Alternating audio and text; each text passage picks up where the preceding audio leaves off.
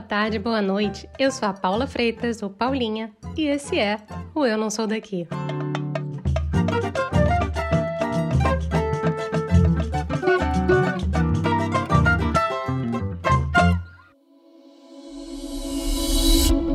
Morar fora tira a gente da zona de conforto, do colo da família, dos amigos de uma vida, do ambiente de trabalho que a gente conhece, das piadas com o jornaleiro, padeiro ou com colegas de academia.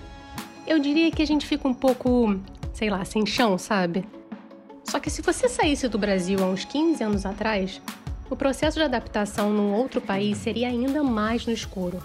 Afinal, naquela época não tinha Wi-Fi em fast food de cada esquina, não tinha pacotes de roaming acessível e nem redes sociais tão intensamente utilizadas na velocidade que temos hoje em pleno 2022.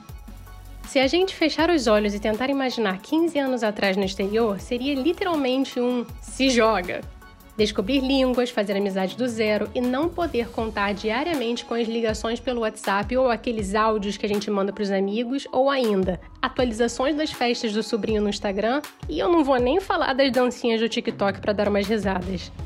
Agora, você conhece a frase a grama do vizinho é sempre mais verde? Quando você começa a conhecer pessoas no exterior, mesmo brasileiros, você começa a pensar talvez, nossa, como é que ela conseguiu esse emprego? Caramba, olha como ele já tá falando bem a língua. Mas onde diabos ela conseguiu encontrar esses novos amigos tão legais? As redes sociais nos dias de hoje ajudam a gente a permanecer conectados com o ninho, mas também parecem ter exaltado essa sensação de angústia, de comparação e têm sido associadas a problemas de saúde mental, principalmente em mulheres.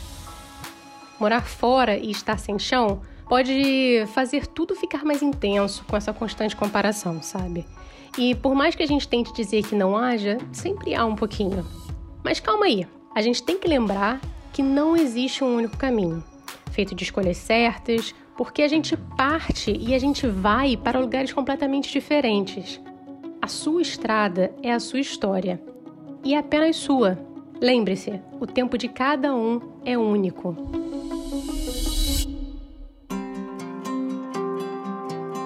Hoje a gente conversa com Jaque Sereda. Ela, que fez a sua história, é aquariana e mora há 12 anos em Londres. Foi pela primeira vez para fora do país ilegalmente e fez e continua fazendo o seu caminho, a sua história. Trabalhando com limpeza, cuidando de crianças, atuando como fotógrafa profissional e empreendedora vendendo brincos que trazem cores para a vida da mulherada mundo afora. Ela conta pra gente como aprendeu inglês na casa de uma família na qual trabalhava, mas com a criança que naquela época estava começando a falar. Sobre os julgamentos feitos ao voltar para o ninho de férias e como ama morar em Londres.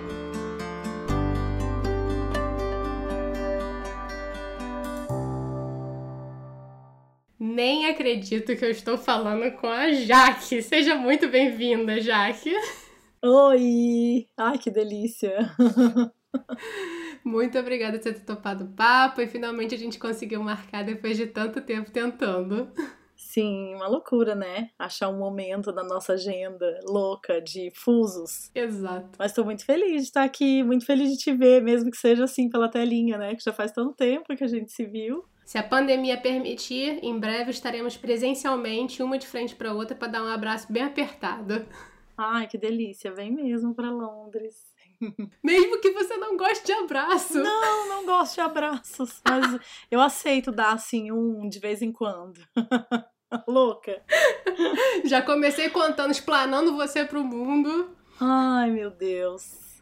Mas essa sou eu. Mas eu vou deixar você, você se auto-explanar, Jaque. Quem é Jaque por Jaque para todo mundo te conhecer aí?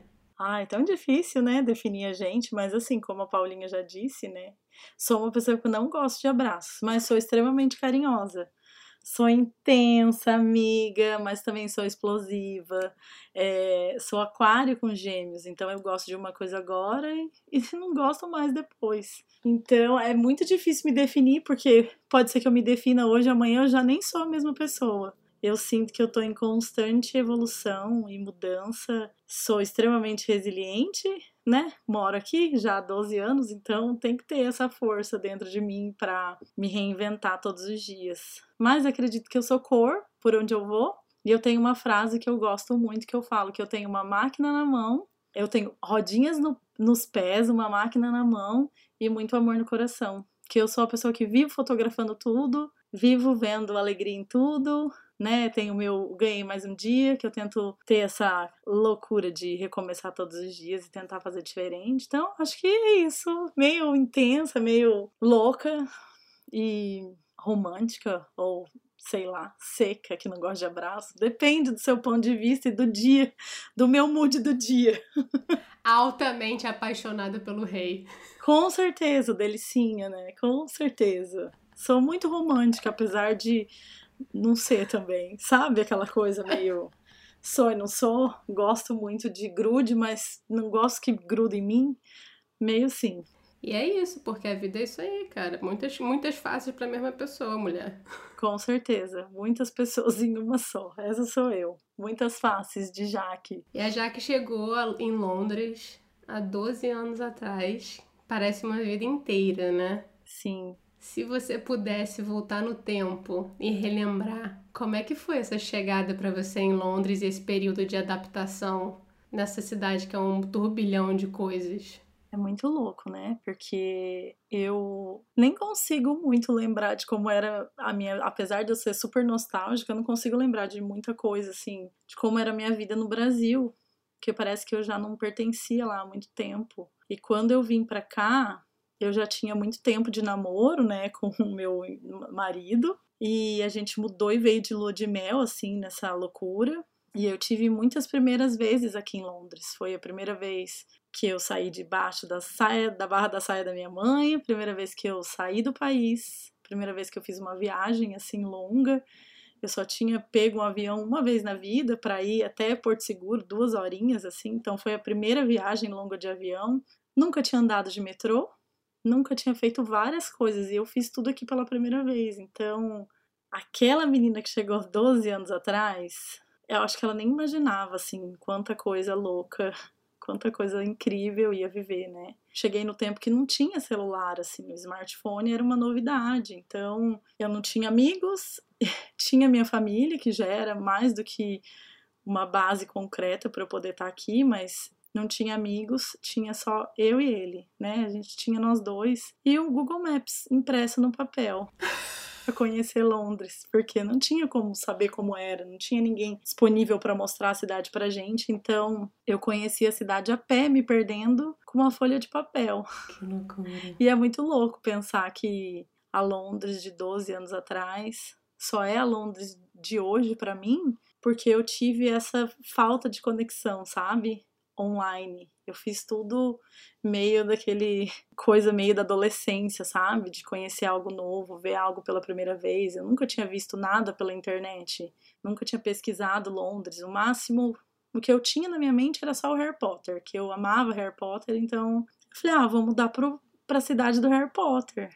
E aí vim pra cá com 24 anos reconhecendo a cidade do Harry Potter através dos filmes. Então foi muito louco mesmo, muito e muito lindo, sabe? Todo esse contexto.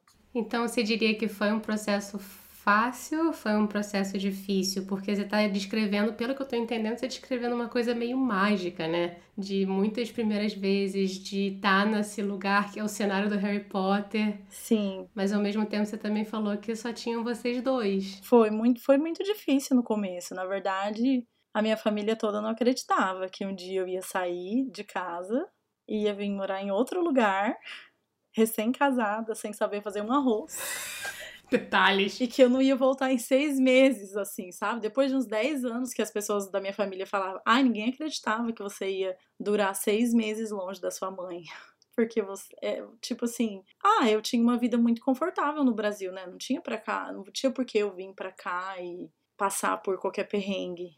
E só que para mim, eu, eu sentia que eu não pertencia mais àquele lugar. Eu precisava encontrar outras maneiras de ser feliz. E aí surgiu essa oportunidade de vir para cá, porque a família do meu marido já morava aqui há muito tempo, então a gente veio já tendo uma base, assim, não chegamos no escuro, né? A gente já tinha um lugar para ficar e tal. Mas nem tudo são flores, né? Porque você cria uma vida inteira de uma rede no Brasil né? Que é os amigos que a gente faz. Porque a família, lógico, é aquilo que a gente tem como base, mas os amigos é quem a gente se identifica, né? As ideias que a gente troca, as coisas que a gente constrói junto. E aí eu cheguei aqui, eu levei uns três anos, mais ou menos, para poder ter uma primeira amiga. Olha. Porque eu não conhecia ninguém. E aí as pessoas que eu conhecia vinham pela família, né? Ou pela minha sogra, minha cunhada. E eu não me identificava com as pessoas. Então demorou muito tempo, assim, para eu conseguir fazer amizade, para eu conseguir entender o que, que eu queria, assim. Foi muito difícil, lógico, eu não falava inglês, minha faculdade não valia de nada aqui, porque eu não tinha, é, vamos dizer assim, eu não tinha nem qualificação, eu me formei em publicidade, já mudei para cá, não, nem estagiei nem nada, eu só me formei numa semana, na outra semana eu casei, na outra eu mudei para cá, foi tipo meio, ah, vamos embarcar nessa loucura. Então, eu tive que recomeçar de tudo, assim, começar do zero, de uma nova vida, não só em outro país, mas criar novos vínculos, conhecer novas pessoas e me encontrar. Então não foi fácil, lógico, era lindo, né? E a internet nem via que era lindo naquela época. Então a gente tinha era só ligação mesmo para contar para as pessoas que tava tudo bem, mas às vezes nem tava tudo bem, né? Não dava para fingir hoje postar uma fotinha bonita e as pessoas acharem que tá tudo lindo. Mas naquela época ainda por telefone era mais fácil de você falar que tava tudo bem mesmo não estando tudo bem, né? Porque os perrengues vêm, é, chegam assim para todo mundo. Inclusive, quantos perrengues né, já passados? Muitos, meu Deus. Você acha então que você conseguiu, tipo, você meio que escondia da tua família como é que tava realmente a situação em Londres para você? Com certeza. No começo, com certeza. Sério? É porque eu cheguei e não tinha não tinha muitas muito perspectiva, assim. Então, como eu não falava inglês, eu comecei a trabalhar com limpeza logo que eu cheguei. E eu vim sem documento para cá. Eu não tinha documento. Então, eu, eu vivi por um período ilegal, né? Sem documento. Ilegal é até ruim de falar, né? Porque eu não era, né? É feio falar essa palavra, mas eu não tive documento por um período. E aí, meu pai acabou ficando doente no Brasil. E aí, eu voltei para o Brasil para ficar com ele. Quando eu voltei para cá, eu fiquei na imigração, teve toda uma conversa para eles entenderem, né, o porquê que eu tava aqui. E eu tava mesmo em busca do documento italiano, quase que eu não entrei, eles não queriam deixar eu entrar de jeito nenhum. Caramba. E aí, nesse próximo, eles me deixaram, eles me deram alguns três meses, assim, de visto. E aí, em seis meses, eu perdi o meu pai, lá no Brasil. E eu não tinha muita escolha, né? As pessoas falavam, ai, ah, você vai pro Brasil? Eu falava, não vou pro Brasil porque se eu for eu não volto, né, duas vezes. E o meu pai tinha um sonho de Londres. Ele falava de Londres para mim, porque ele gostava muito da história da cidade. E ele sempre falou: "Foge daqui para você ser feliz. Vá em busca da sua felicidade longe daqui". Então, esses três primeiros anos foram muito difíceis, porque aí eu vivi esse luto sem viver o luto de verdade, né? Eu fui muito humilhada no começo, porque eu trabalhava para brasileiro aqui, bem explorada mesmo, assim, trabalhando de cleaner, até que eu consegui encontrar os meus próprios trabalhos e eu nunca tive vergonha de falar, então, que eu trabalhava de cleaner, da, qual era a minha história, porque eu acho que isso fez de mim uma pessoa muito melhor, né? Claro. Porque eu não fazia nada no Brasil, não tinha consciência de classe, da bolha que eu vivia, nada disso. Então, era uma vergonha, né? Trabalhar na casa de alguém, limpar a casa de alguém. Aí eu vim pra cá e, tipo, eu só era mais uma entre tantas outras. E foi transformador, assim, sabe? Conheci muitas pessoas maravilhosas que sabiam que eu ainda não tinha documento, que eu tava esperando esse documento chegar. E eles e as pessoas, né, os ingleses aqui que eu trabalhava, abriram a casa para mim e falaram: uma hora vai dar certo. E foi assim pelos próximos três anos. Então eu fiquei quase quatro anos aqui sem documento, esperando esse processo italiano sair, que foi um, uma verdadeira novela. É. Bom, você mora aí na Itália, você sabe como que é, né? Os italianos são muito de boa na lagoa. Mas eu acredito que eu precisava. Eu falo assim, cada um passa por aquilo que precisa. E eu sei que eu passei por aquilo porque eu tinha muita coisa para aprender, sabe? Com essa é, ser resiliente mesmo, de não desistir, porque o mais fácil é você desistir, voltar para casa, né?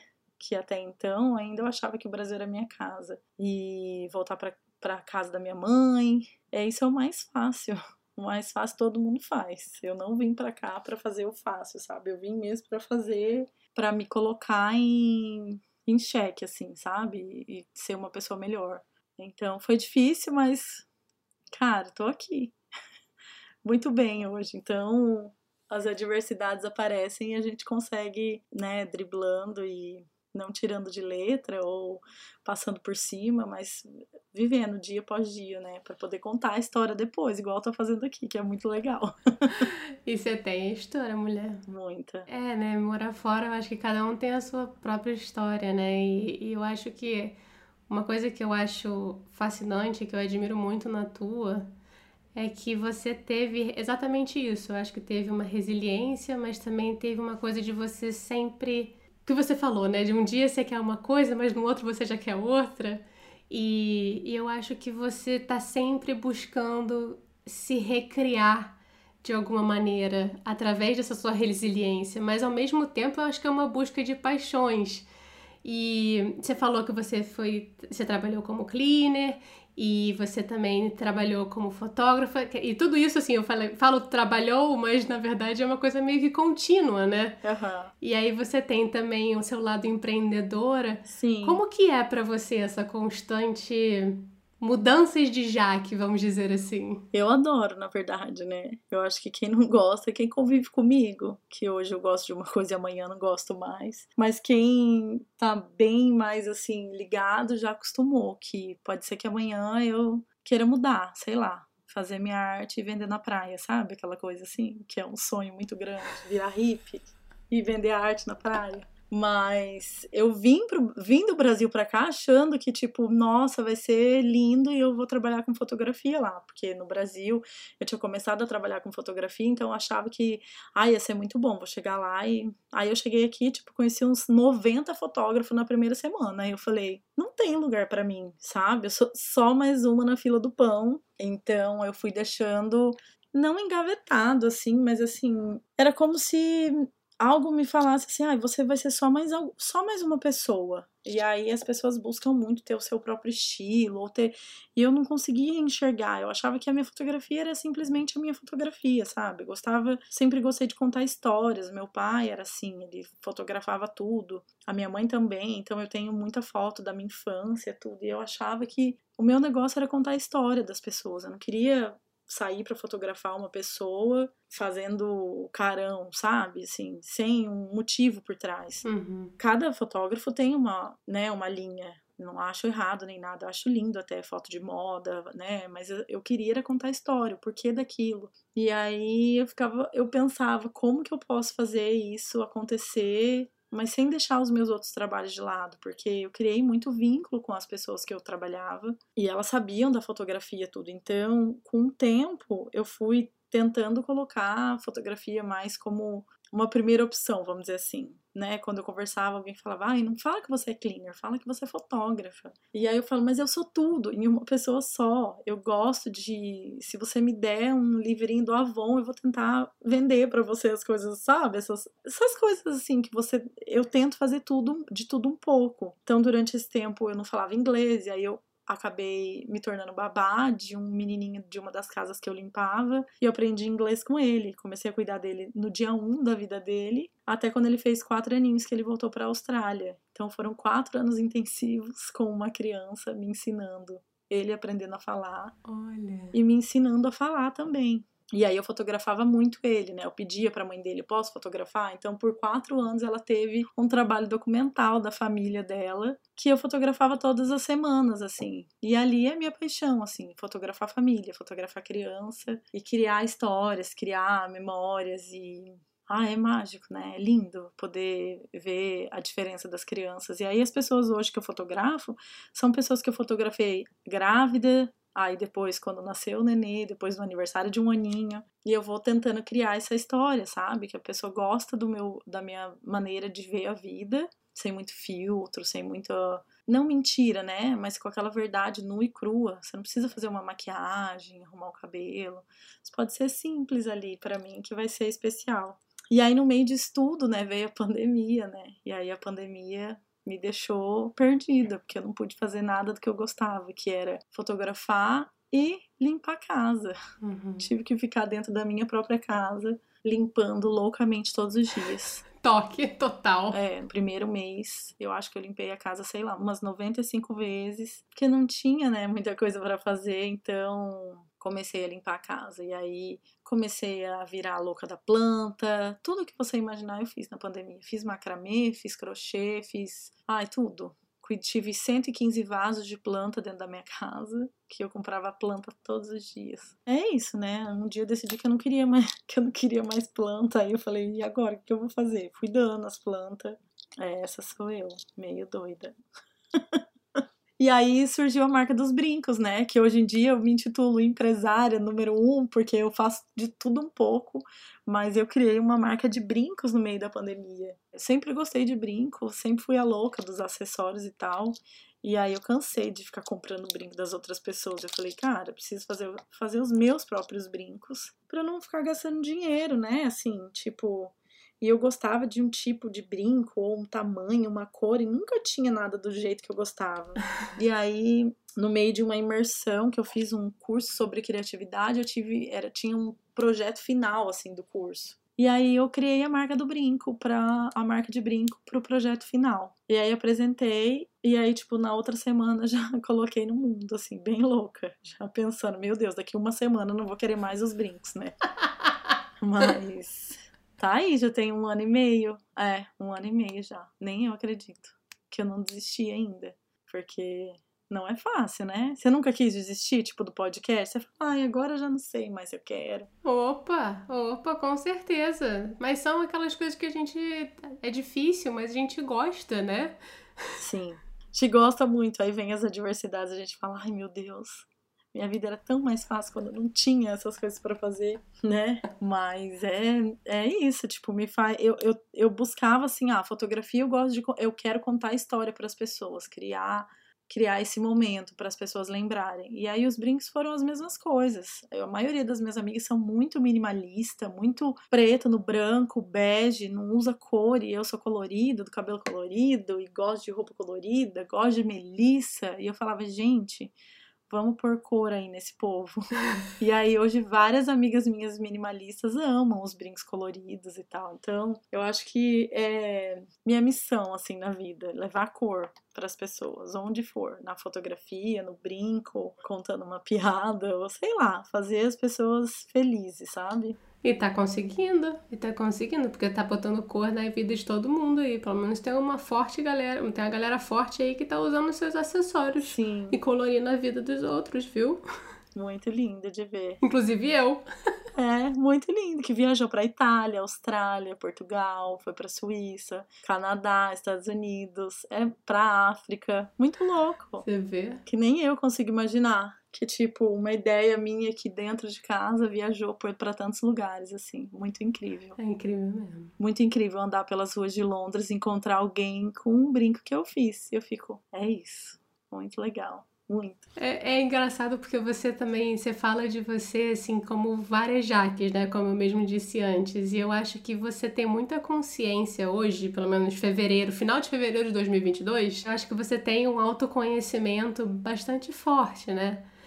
E você acha que isso foi mais fácil para você se conhecer estando em Londres, estando fora do ninho, de certa maneira? Debaixo, fora da saia da mãe, como você mesmo falou? Então, na verdade, eu nem acho que eu tenho tanto autoconhecimento assim, igual você diz. Estou em busca, assim, diariamente, minha terapeuta que diga. Mas eu comecei a fazer terapia em 2010, quando eu cheguei aqui, porque eu Olha. falava, meu Deus, eu preciso de ajuda, porque não adiantava só, né, usar e abusar da paciência do marido para ficar ouvindo as minhas questões. Então, eu sempre vivi muito a impostora, sempre vivi muito a fase da comparação com as outras pessoas. Ainda mais quando você está fora do país e você praticamente, hoje em dia, eu sou, vamos dizer, pra, eu sempre fui praticamente a minha única, a única amiga do rolê que tinha um trabalho que não era bem visto no Brasil. Não aqui, né? Mas, tipo assim, se você tá no Brasil, você nunca vai ter uma amiga que é caixa de mercado. É muito raro. Assim, lógico, dependendo da bolha que você é, né? Mas na minha bolha no Brasil, eu nunca tive uma amiga que limpava casas. Então, eu cheguei aqui, foi difícil fazer amizade. Quando eu fiz, eu falava, gente, eu sou a única que não veio para cá com um trabalho, com inglês, com ou veio transferida, alguma coisa assim. Então eu por muito tempo eu mesma, sabe, me auto-sabotei, me comparei de tipo que o meu trabalho não era bom o suficiente para poder ter outra coisa. E aí as pessoas também falam isso. Ai, você você é carismática, procura um outro trabalho. Eu falava, gente, mas eu sou muito boa no que eu faço. Entanto, que eu tô com várias das pessoas há 12 anos. Eu tenho cinco trabalhos que eu tô há 12 anos com os mesmos cinco trabalhos. Mas acho que com certeza, assim, quando eu volto pro Brasil, eu ouço muita coisa que aqui eu não ouço, né? Aqui ninguém fala do meu corpo, aqui ninguém fala do meu rosto, aqui ninguém fala do meu cabelo. As pessoas podem notar, lógico, porque todo mundo tem olho e espelho em casa e sabe que eu engordei durante a pandemia, ou sabe que eu mudei a cor do cabelo, né? A gente é, uhum. tem os olhos para ver mesmo. Né? Só que a gente tem aqui, a gente cria a percepção de, tá, o que, que vai mudar eu falar do corpo da outra pessoa? Não vai mudar nada. Exato. Mas lá não. Então eu acho que foi muito bom sair dessa bolha, de viver fora do Brasil, porque são pessoas de backgrounds totalmente diferentes. E eu não falo é, de imigrantes, porque eu não tenho amigos de outra nacionalidade, assim. Eu hoje até eu discuti isso num grupo que a gente tem, que várias pessoas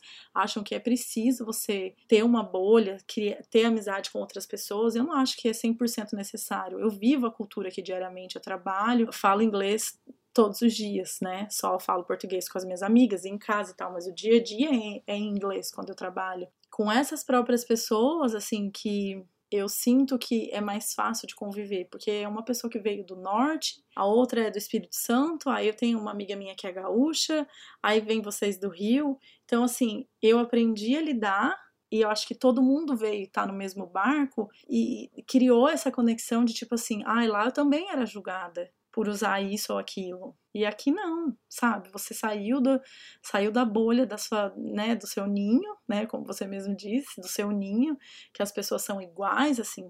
Lá no Brasil a gente tem muito essa coisa. Você tem um grupo de amigos, todas são muito parecidas. Porque a gente cria aquela coisa, ai, ah, tá agora na moda uma coisa, todo mundo acaba comprando. Aqui é muito difícil você achar alguma pessoa que é parecida comigo. As minhas amigas não têm nada a ver comigo. Cada uma é de um jeito, cada uma é de um lugar, cada um tem um corte de cabelo diferente, gosta de coisas diferentes. Eu tenho amiga minha que nem piercing ou tatuagem tem. Então, tipo assim, são totalmente diferentes, sabe? Eu acho que isso é, é esse autoconhecimento que ainda não é dos melhores, mas a gente caminha todos os dias, né, para melhorar, é muito devido a essas pessoas, assim, sabe? Tipo, eu fui ter a minha primeira amiga negra com 33 anos. Caramba! Eu nunca tinha tido uma amiga negra no Brasil, porque a minha bolha eu não sei te falar, sabe? Eu demorei muito tempo para entender por que que lá no Brasil eu nunca tive uma amiga negra. Aí eu fui ter uma amiga aqui. Então, assim, eu falo para ela. É louco, às vezes poderia ser vergonhoso, sabe? Uhum. De eu pensar que eu nunca tinha passado por isso no Brasil. Mas que bom que eu vim para um país que eu posso aprender com as diversidades culturais, mesmo sendo do Brasil, sabe? Mesmo ela sendo brasileira. Então, para mim, assim, eu não consigo imaginar. Eu não mudaria nada na minha história, nada porque foi encontrando pessoas de, sabe, de diferentes histórias, com bagagens totalmente diferentes, que foram me ensinando a olhar, ver o meu erro, os meus defeitos na outra pessoa e tentando melhorar e tentando aprender com um universo totalmente diferente, né, com as histórias das famílias das pessoas. Então, ah, é muita coisa, né? A gente muda demais conhecendo e ouvindo a história das pessoas, né? Com certeza. Eu falo, a gente não é ninguém sem sem ouvir né? A gente só aprende, só evolui ouvindo a história das outras pessoas. E é lindo isso aqui em Londres, que a diversidade de pessoas é lindo. É muito, muito louco, porque assim, eu, eu trouxe essa reflexão pra gente debater, porque eu imaginaria que fosse uma coisa do ambiente, né? Porque Londres é tão plural, é tão diversa. Mas é muito interessante ouvir você falar, já que porque. E eu acho que você tá certa que até a nossa pluralidade brasileira no exterior agrega e talvez a gente se aceite mais estando fora do ninho. Não sei se vale essa reflexão ou se eu tô viajando muito, mas eu achei fascinante. Não, com certeza se a gente tá fora do ninho, assim, eu já tive questões com amigas minhas que vieram do Brasil para cá e achar, criaram assim aquela aquele sonho de que ai, a gente vai ser muito amiga igual a gente era no Brasil, e assim, não sabe? É outra vida. Eu mudei, é muito tempo de mudança, sabe? Você vive 10 anos longe de alguém, quando a pessoa vem para cá, você tem que reaprender a viver com ela. Ela tem que reaprender a viver com você. Ainda mais eu, que sou uma pessoa que mudo, tô em, em constante mudança de tudo, não só do exterior, mas do interior também. As minhas ideias, os meus preconceitos, as minhas dificuldades que eu tinha de dois anos atrás, antes da pandemia, mudaram agora, né? A gente mudou muito durante esses dois anos. E aí eu, eu sempre falo assim para as pessoas: eu volto para o Brasil, eu não consigo me enxergar muito em muitos grupos. São poucas as pessoas que eu consigo sentar e conversar. Na maioria das vezes são pessoas que já saíram do país, que conseguem ter uma perspectiva diferente. Não porque eu sou melhor que ninguém, não, mas porque eu assumi dar a cara a tapa, viver os erros e, sabe, tirar aquela, aquele, aquela zona de conforto que é viver no próprio país, sabe? E com os próprios padrões. Então, é louco, assim. Eu acho lindo quem continua tendo uma rede maravilhosa lá no Brasil e aqui também, mas para mim, para mim, na minha situação, a realidade é muito diferente. Então, são poucas as amizades que eu consigo ainda lá do Brasil ter essa, sabe, essa conexão. Hoje a minha vida é aqui, as conexões que eu tenho, as pessoas que eu, que eu consigo ser eu 100%, sem filtro, é aqui. É aqui em Londres mesmo que eu me encontrei, sabe? As pessoas da minha vida, assim, que eu levei uma vida inteira para encontrar amigos que não julgassem nada. Nenhuma merda que eu falasse, ou algum erro que eu tivesse. Acho que também tem essa questão das expectativas. A gente aqui, a gente não cria tanta expectativa nas pessoas, né? Tá todo mundo no mesmo barco. Então você não fica criando aquela coisa de tipo, ai meu Deus, vai ser maravilhoso. Não, porque tá tudo bem, se, sabe? Se você combinar com alguém e a pessoa cancelar para você, com você, porque é tudo muito novo para todo mundo, né? Todo dia a gente aprende uma coisa nova. Sei lá se é porque eu sou muito também intensa. E aí eu vejo as coisas com muito mais. Ai, eu coloco muito drama em tudo, mas eu, eu, eu sinto que é assim, sabe? Essa mudança repentina e sei lá, fiquei meio confusa agora, mas é isso, sabe? Eu amo morar aqui. Amo, amo tá, tipo, ter furado a bolha e ter conhecido outras pessoas assim, fora, fora do meu do meu círculo. Eu acho incrível isso assim. E você trouxe recentemente num post que você botou no Instagram uma reflexão exatamente sobre isso, assim, que é meio conectada a esse ponto que você trouxe. O fato de que você foi recentemente para o Brasil depois de muito tempo e você se sentiu julgada pela sua aparência quando você estava lá. O tempo todo. O tempo todo? É, era assim que eu me sentia, na verdade, sabe? Que eu não cabia em nenhum lugar para as pessoas, assim. Olha. Pode ser que tenha sido só uma percepção minha mesmo, sabe? Pode ser que, por eu às vezes não me reconhecer como eu tô hoje, eu crio essa, essa visão distorcida, sabe? Mas também não sou, não tô 100% errada, porque eu também ouvi das pessoas, de tipo, de indicar uma limpeza de pele para você fazer, sabe? Ou aquela coisa de que, ah, é bom, é, tipo, ah, não sei quem fez botox, que é normal todo mundo fazer botox, você não vai fazer botox? Eu não, gente. E aí, tipo, me perguntarem das minhas roupas e perguntar, nossa, você ainda serve nessa roupa, mesmo sendo uma roupa antiga? E aí, tipo. Oi? É, ou se você usar uma roupa e você é escandalosa com aquela roupa, sabe? Uma coisa assim que aqui, cara, se você quiser sair pelada na rua, ninguém vai te notar. É. Você só, só vai ser mais uma pessoa, né, na vida. Lá não, lá eles gostam, assim, eu acho que é da nossa cultura, né? E até eu, quando vim pra cá, eu ficava notando, prestando atenção na roupa das pessoas. Demorou muito pra eu mudar, virar essa chave. Que tá tudo bem se aquele cara tá com uma calça rasgada, sabe? Mas que no começo eu também olhava e falava, nossa, olha a roupa que ele tá saindo. Que nada a ver, por que usar essa roupa? Acho que porque já vem, sabe? Já é muito automático da, da, da nossa rotina no Brasil, né? Não sei também como é lá no Rio, mas ali no círculo que eu vivi era muito normal, sabe? Falar da roupa do outro ou falar do cabelo da outra pessoa graças a Deus ainda hoje lá em Londrina tá bem diferente assim. Tem muita gente que tem cabelo colorido, então eu só sou mais uma, sabe? O mundo evolui graças a Deus. É, graças a Deus, mas assim, lógico, a primeira vez que eu fui foi um choque assim para as pessoas. Meu Deus, você tinha um cabelo tão lindo. Eu falo, gente, meu cabelo tá aqui, continua lindo. Ele só é azul agora. né? Então, Perfeita. eu acho que eu também lutei muito contra esse, esse padrão, sabe? Porque eu já fui totalmente o padrão de ser loira, magra, com o cabelo comprido, de luzes, assim. Então, quando eu resolvi cortar o cabelo e pintar de colorido, meu Deus do céu, por que você fez aquilo com aquele seu cabelo perfeito? Cansei de ouvir. Nossa. Ai, seu cabelo era tão lindo, por que, que você fez isso? Eu falo, cara, meu cabelo continua lindo.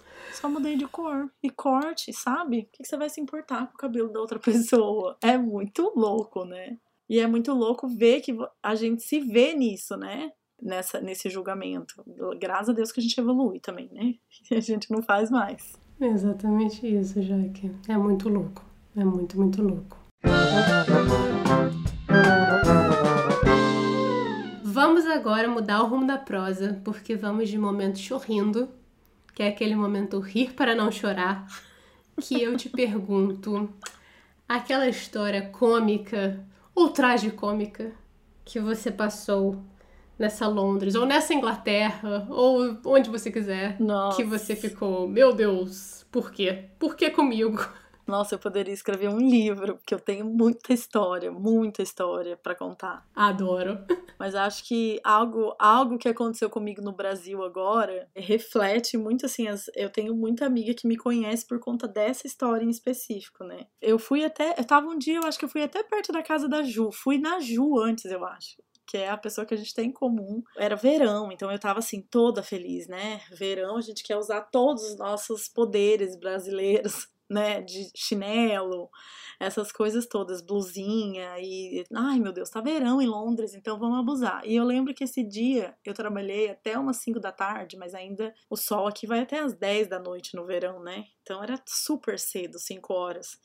E aí eu comprei uma planta e eu tava de chinelo, indo embora, e era aquele chinelo tipo como que é o nome? É, tipo papete, sabe? Não era uma vaiana de dedo, era aquelas que tem as, as duas correinhas assim. Ah, tipo. Tem um nome, mas é tipo papete. Essa assim, ó. Você vai saber. Tipo Birkenstock, tipo Birkenstock. Isso. Era, era, só que era uma toda linda que eu comprei numa loja no Brasil. Ah, eu me achava que ela era de zebra, assim, linda. Todo lugar que eu ia, todo mundo perguntava o olho gordo do povo no meu chinelo. E aí fui pegar o trem ali em Angel, que é uma estação que bufa de gente. E aí eu tava com essa planta na mão. E quando eu fui entrar no trem, sabe quando você anda e o chinelo vai sair do pé? Você segura o pé, assim, puxa o, chinelo, o pé pra não, o chinelo não cair? Aham. Uhum. Eu sei que eu fiquei tão preocupada. Eu falava, gente, eu não posso perder a planta, né? Tipo, eu acabei de comprar. Que aí eu me agarrei na planta e nisso eu caí o pé para fora do metrô, o corpo pra dentro do metrô. Ai, meu Deus. E o chinelo caiu no vão. Mind the gap. E o chinelo foi no vão. Do... foi no vão. E aí eu parou a linha do trem aí, tipo. Graças a Deus. Porque ficou meu pé para fora, o corpo para dentro, mas a planta ficou intacta na minha mão. Eu falei, bom, tô assim, pelo menos uma coisa boa. Porém, eu perdi o chinelo, porque o chinelo ficou caído no vão ali do trem. Aí eu fiquei, o que, que eu vou fazer agora? Peguei o Wi-Fi, né? Peguei, mandei uma mensagem para uma amiga minha. Eu até gravei tudo isso na hora no Instagram, porque eu fiquei, eu não tô acreditando que eu tô perdendo chinelo no meio do metrô de Londres. E um calor de 30 graus. eu fui conversar com a moça, né? Falei para ela, moça, eu perdi o meu chinelo. Aí ela falou assim: ah, a gente não pode parar a linha preta toda de Londres só por conta do seu chinelo. Você vai ter que ir embora com só um pé de chinelo. Eu falei, meu Deus, eu moro super longe, fora de Londres. Aí ela só falou assim para mim: "Ah, eu te aconselho a quando você pegar a escada rolante, colocar um pé em cima do outro, porque senão você não vai aguentar a dor da escada rolante, que é toda de ferro, né?" Nem tinha pensado. Aí eu fui, pensa, eu tinha acabado de pintar o cabelo de azul, tava aquele cabelo azul, cheguei, eu tava com uma blusa, sei lá, acho que verde limão, com a planta na mão e um pé de chinelo. Linda! Uma hora pra chegar em casa. Não, todo mundo me olhava, devia falar, gente, quem que é essa louca com pé de chinelo? Aí o julgamento que você falou, ao julgamento, ao julgamento. Sim, todo mundo me olhando. Quando eu cheguei na estação aqui de casa, eu fui abrir a bolsa e vi que eu não tava com a chave da minha casa. Eu falei, não tô acreditando. Aí eu sentei na porta da estação e aí liguei pra uma amiga minha se tinha como ela comprar um chinelo e ir lá me encontrar. E aí, no fim, ela falou: Ah, não vou conseguir chegar a tempo. Eu peguei um táxi e fui embora para casa. E fiquei lá sentada, só com o pé de chinelo na frente da minha casa até o meu marido chegar. pra abrir a porta de casa. E aí depois, lógico, eu tive uma crise de choro, né? Porque aí, tipo assim, toda a vergonha que eu passei veio de uma vez, assim, caiu Falei, gente, eu não tô acreditando que eu fiz isso, tipo, que eu perdi o chinelo. e aí a moça falou, ah, depois, daqui 40, 48 horas você pode buscar o seu chinelo no Achados e Perdidos. Eu falei para ela, moça, mas não vou, eu já perdi a dignidade. Eu quero que esse chinelo queime, não quero nem saber desse chinelo. Sem, sem contar que era longe pra cacete, né? Sim, aí, agora no Brasil eu fiz a mesma coisa. Cheguei, fui parar num posto de gasolina para comprar. Cheguei no Brasil, tava 30 graus, né? E aí eu fui de São Paulo até Londrina de carro. Aí paramos num posto de gasolina. Eu falei, ah, vou comprar uma cerveja, né? Tá calor. Mas era tipo 8 horas da manhã. Eu falei, ah, tô de férias, vou tomar uma cerveja 8 horas da manhã. E aí eu sentei no carro, só que o pé tava sujo. Aí eu botei o chinelinho para fora para limpar o pé e fechei a porta do carro e fui embora. Deixei o chinelo no meio da estrada. Aí é bem isso. E as minhas amigas no meu aniversário me mandaram um chinelo lá de, aqui de Londres, lá pro Brasil. Me mandaram uma vaiana. Por favor, não perca mais seu chinelo. Filhas da mãe. Mas esse foi só um, do, só um dos perrengues, assim. Você tem que parar de usar chinelo. Você tem que. É. Você tem que arrumar um chinelo que amarre assim no, no, tornozelo, sabe? É, elas mandaram uma, uma tornozeleira junto com o chinelo e falou: olha, amarra o chinelo no tornozelo, que aí você não vai nunca mais perder seu chinelo. Eu falei, filha da mãe, mas é isso. Mas ai, aqui viver em Londres é um eterno perrengue. É uma cidade que é, é, é difícil, mas tem muito, muito perrengue, meu Deus do céu. É, de fato, todo mundo acha que viver em Londres é o maior glamour, mas, cara, é perrengue, viu, gente? É, muito perrengue. Imagina, para perder um chinelo, basta só pegar um metrô. Na verdade, estar no metrô. Já é um perrengue. Já é assim, a probabilidade do perrengue acontecer. Sim. Já é altíssimo. Sim. Ir pro lado errado. Ai, é muita coisa no metrô mesmo. Nossa senhora. E aí está com vontade de fazer xixi? Não tem banheiro aqui em Londres. Se você precisar fazer xixi, querida, é, o perrengue vem, porque não. Tem que comprar o cafezinho mais caro da sua vida para fazer xixi. É, pra fazer xixi. Vai no McDonald's, não tem. Aqui não tem mesmo. Assim, eu, eu sei na pele o que, que é você precisar fazer xixi. Não tem lugar pra fazer xixi. Então, é, os meus perrengues do xixi, do chinelo. Meu Deus do céu. Só em Londres mesmo. É, não tem um mato igual no Brasil para você fazer o xixi no mato, se você tiver no perrengue. Aqui não tem, você tem que comprar alguma coisa em algum lugar para você poder usar o banheiro. É, não é fácil. Ai, meu Deus do céu. Ai, mas estamos aí, vivendo e aprendendo. E aí eu trouxe vários chinelos do Brasil agora. Não vejo a hora de chegar o, o verão para poder usar todos os meus chinelos. E aí, se perder, tá tudo bem. Compre outro. É, não ande de chinelo no metrô, para você não perder os seus chinelos lindos e maravilhosos. Né?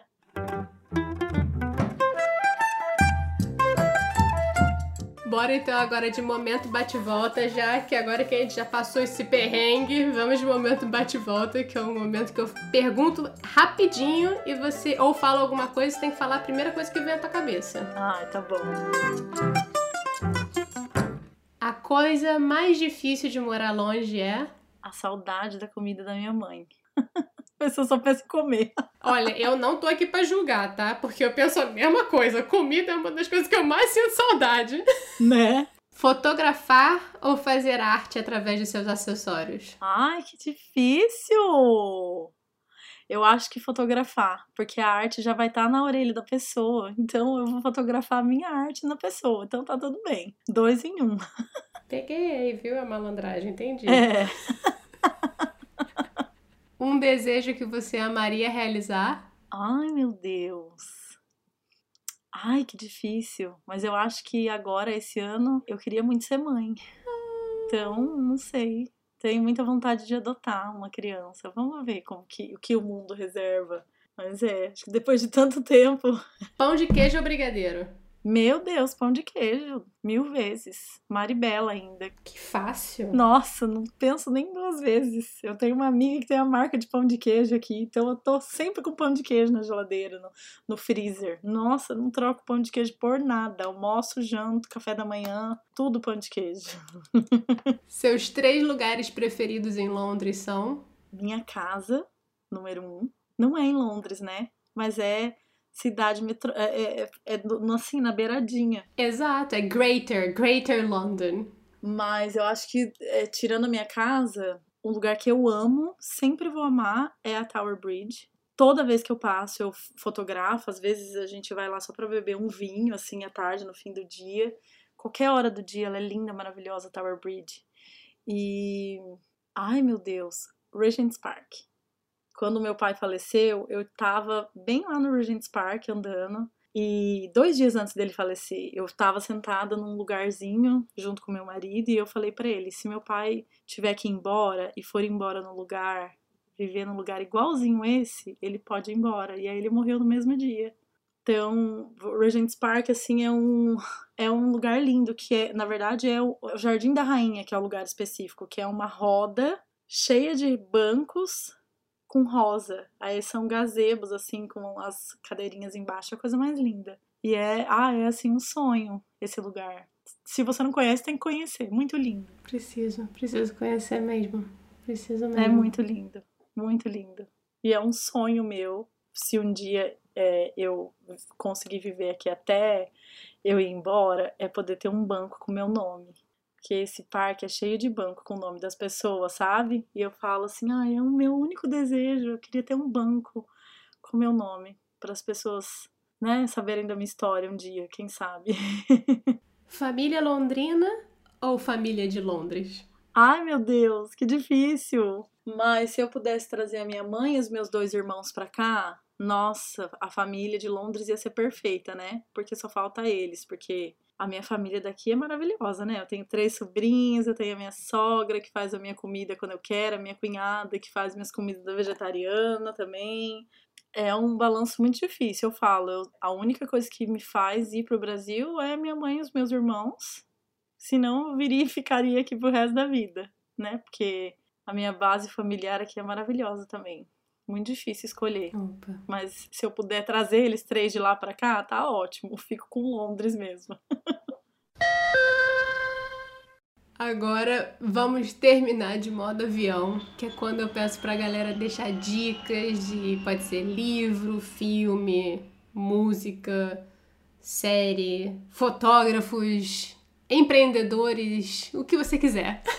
Ai, meu Deus, olha. A série que eu tô vendo no momento é Afterlife, não sei se você já viu. Sim! É de chorar mesmo, que é de um cara é que passa aqui, né, no Reino Unido. Então, e tem toda essa história do banco também, que eu falei, que é ele perdeu a esposa, então ele vai pro banco do cemitério todos os dias para conversar com ela. E é, para mim, assim, é muito incrível, porque eu fiz isso durante muitos anos. Quando eu queria conversar com meu pai, eu ia lá pro banco, lá no Regent's Park. Então, assim, é a série da minha vida. É, tem, tem dias que chora muito, mas assim, é muito bom ver por uma outra perspectiva, sabe? O luto para mim em alguns momentos foram foi algo fácil, que eu levei na brincadeira, e aí depois eu usei como muleta, tipo, se eu tinha algum erro, aí eu falava, ah, porque o meu pai morreu. E aí é, é assim, é um misto muito grande. E essa série tem me ensinado muito, sabe? A enxergar essas etapas do luto, mesmo depois de 10 anos. E se eu pudesse indicar, por ser, por ser no Reino Unido, ter aquele inglês gostoso de ouvir,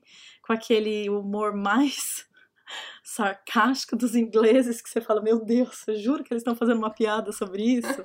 o personagem principal é o próprio diretor da série, é muito bom, muito bom. Então, Afterlife para mim é do momento assim é a melhor série.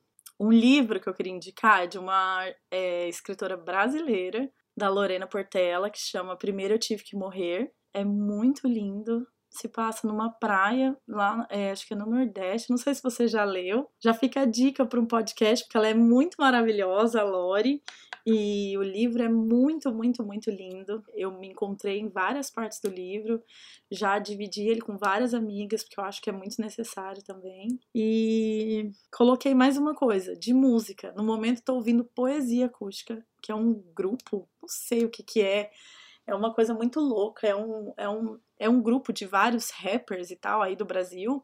Cara, é tipo poesia cantada, assim. As músicas têm 10 minutos e é uma delícia de ouvir. São 12 poesias, tá? agora lançou a 12.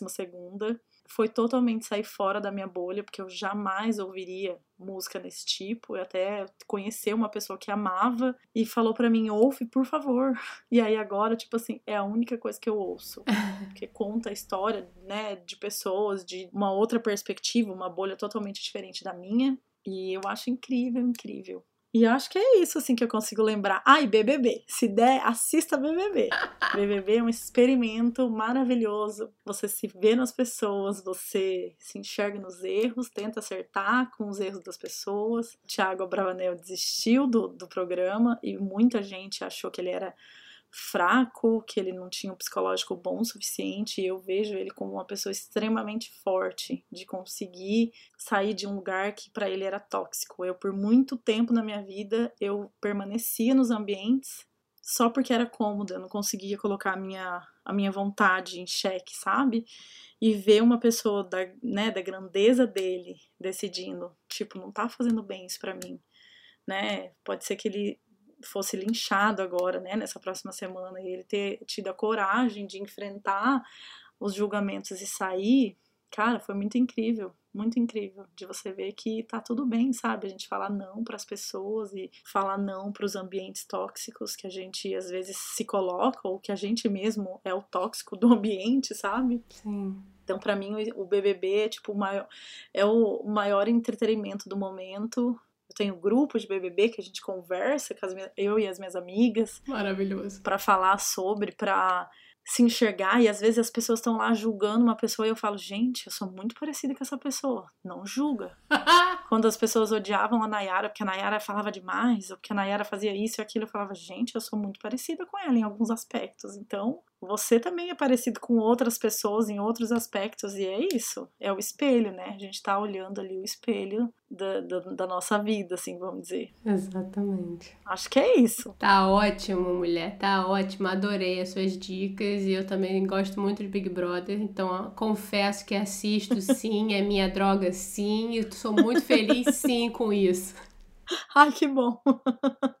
é, é quase um. A gente fala assim, ah, a gente tá julgando a pessoa, né? Ah, você nem conhece, você tá julgando, mas é, é a maneira mais ridícula da gente julgar, e mas enxergar muito de nós, né, nos outros. Eu Tipo, eu adoro, porque eu me vejo e falo, meu Deus, eu já fui assim. Com certeza. É isso. Mas eu queria te agradecer, já que de coração, porque a gente demorou pra gente conseguir marcar nas nossas agendas loucas, mas eu acho que eu consegui conhecer um pouco mais sobre você e ter um carinho ainda maior e admiração ainda maior do que eu tinha por você. Então, assim, saiba que eu agradeço muito você ter topado conversar comigo e ter aberto a sua história para dividir no podcast. Muito obrigada. Ah, eu que agradeço. Adorei também. Muito, muito. Fico muito lisonjeada, na verdade, de estar aqui, podendo contar um pouquinho dos meus perrengues e das minhas, é, da minha história, né, de vida. Lógico que não é isso que me define, mas é uma parte de mim, né? Então, obrigada por dar, abrir esse espaço, dar, essa oportunidade para poder papear aqui, falar mais que tudo na vida.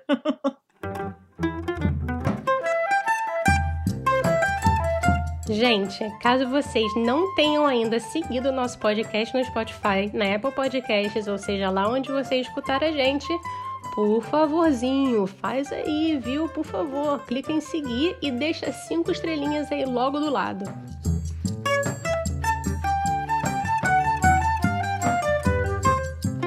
Saibam que a gente deixa tudo anotadinho para vocês no nosso Instagram do que os convidados compartilham vai lá dar uma olhada nas dicas no nsdaqui. Ou, querendo trocar uma ideia, basta mandar um e-mail para nsdaquipod.gmail.com.